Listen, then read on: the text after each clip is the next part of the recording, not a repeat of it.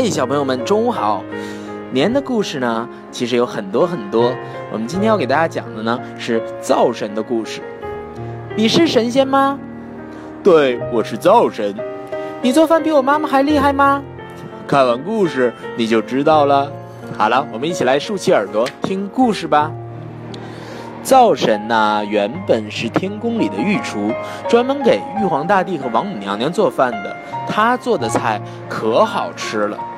有一年啊，王母娘娘过大寿，玉皇大帝找来灶神，对他说：“各路神仙都会光临，你一定要好好准备，不要让我丢脸。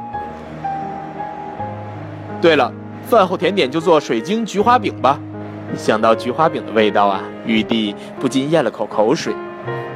灶神做了好多你想都想不到的美食，神仙们都吃得很开心。翡翠芙蓉虾、鸡丝燕窝、西湖醋鱼、椰香脆皮鸡，等等等等。灶神啊，还在厨房里为最后一道甜点水晶菊花饼忙碌着。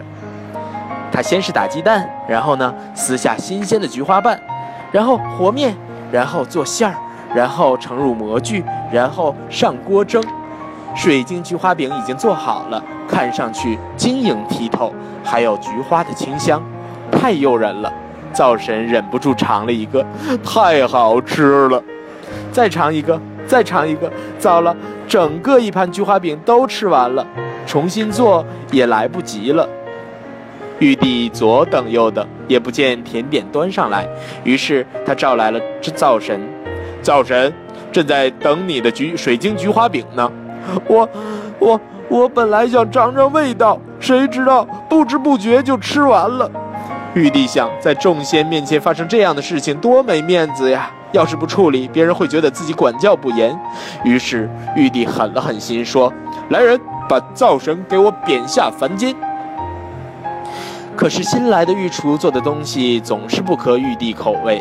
玉帝想，怎么办呢？自己说的话又不能反悔，这可如何是好？李天王见玉帝这么苦恼，就来献计策。您找个理由，让他一年回来一次，这样他既能做菜孝敬您，又能做这教新的厨子做菜，一举两得呀。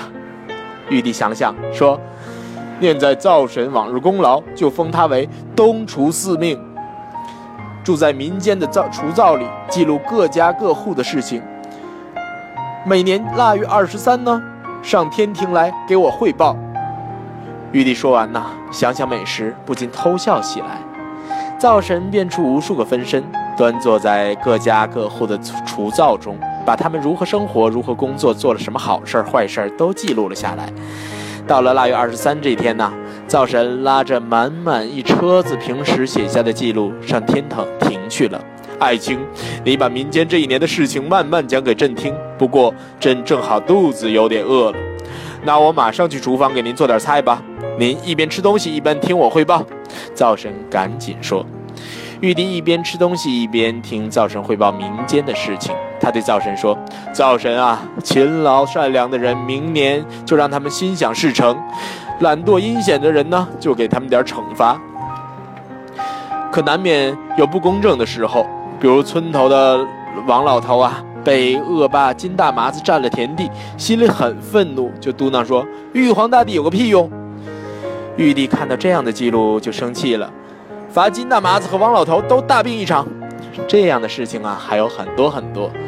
于是人们决定用美食贿赂灶神，但灶神连正眼都不看一眼，心说：“哼，可比我做的差远了呢。”人们发了愁，不知道拿什么孝敬灶神好。有一天啊，一家一户人家的小儿子溜进厨房，对着灶神说。我把我觉得最好吃的麦芽糖给你吧，你要跟玉帝爷爷说多说好话，保佑我每年都有麦芽糖吃哦。麦芽糖没吃过呀，灶神伸了伸舌头舔了舔，哇，好甜好香啊，一直甜到心里，太好吃了。从此啊。人们都用麦芽糖来供奉灶神，因此每年的腊月二十三呢，灶神就只跟玉帝汇报好的事情，玉帝也非常的开心。所以呀，来民来年民间呢就更加的风调雨顺，百姓们呢也都过上了更好的日子。好了，这就是灶神的故事。腊月二十三是什么日子？你知道吗？没错，就是我们传统节日中的小年儿。虽然啊，小年儿已经过去了，但我想丹尼哥哥给你讲这样的一个故事呢，能够让你更好的了解灶神的传说。好了，再见。